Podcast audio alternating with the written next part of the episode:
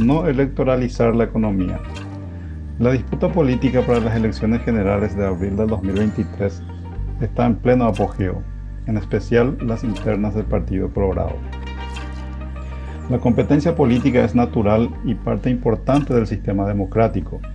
Sin embargo, lo fundamental es que las políticas públicas no sean instrumentadas para distribuir beneficios a ciertos grupos de votantes para posicionar candidatos, porque eso destruye la esencia de la República, que consiste en la administración de las políticas y los recursos públicos en función del bien común y del bienestar de la ciudadanía en general.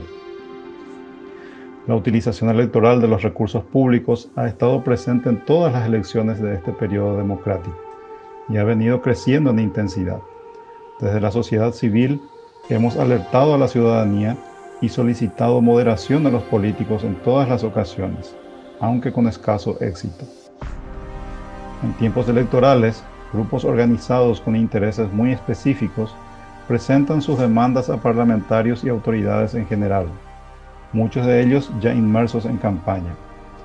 Seguidamente, realizan movilizaciones y manifestaciones para presionar a la ciudadanía y generar un ambiente de crisis social propicio para que las autoridades parlamentarias o del Poder Ejecutivo tengan que tomar la decisión de otorgarle sus pedidos, sin ningún análisis de impacto o posibles daños colaterales. Esta es la mecánica. Por ejemplo, el aumento del precio de los combustibles por efecto de la invasión rusa a Ucrania generó una ola de reclamos de los consumidores y protestas de ciertos grupos, como el de camioneros, quienes cerraron rutas y amenazaron con sitiar Asunción. Ante tamaña amenaza, el gobierno envía apuradamente un proyecto de ley para crear un fondo y un mecanismo para suavizar los ajustes de precios de combustibles y mitigar el impacto en los consumidores. La mayoría del Senado rechaza el proyecto con el argumento de no endeudar más al Estado.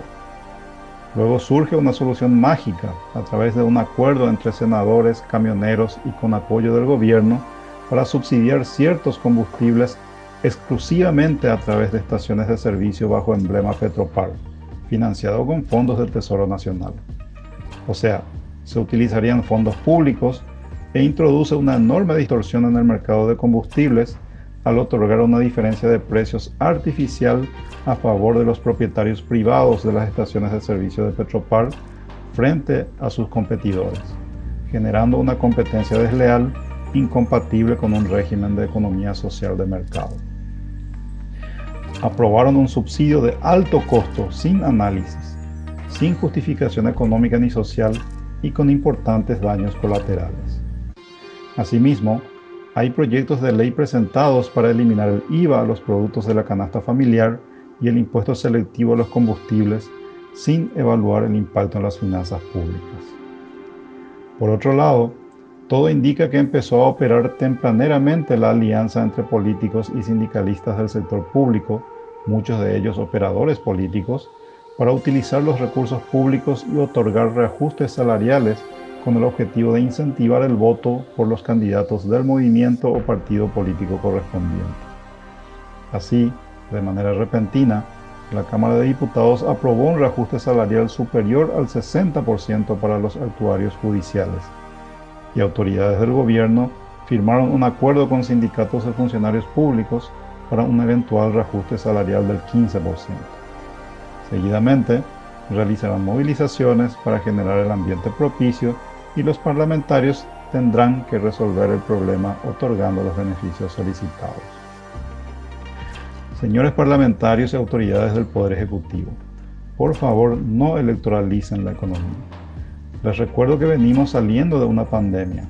Estamos enfrentando los efectos económicos de una profunda sequía y de una guerra en Europa, que están provocando recesión y una elevada inflación y el déficit de las finanzas públicas este año rondará los 1.400 millones de dólares financiado con más deuda.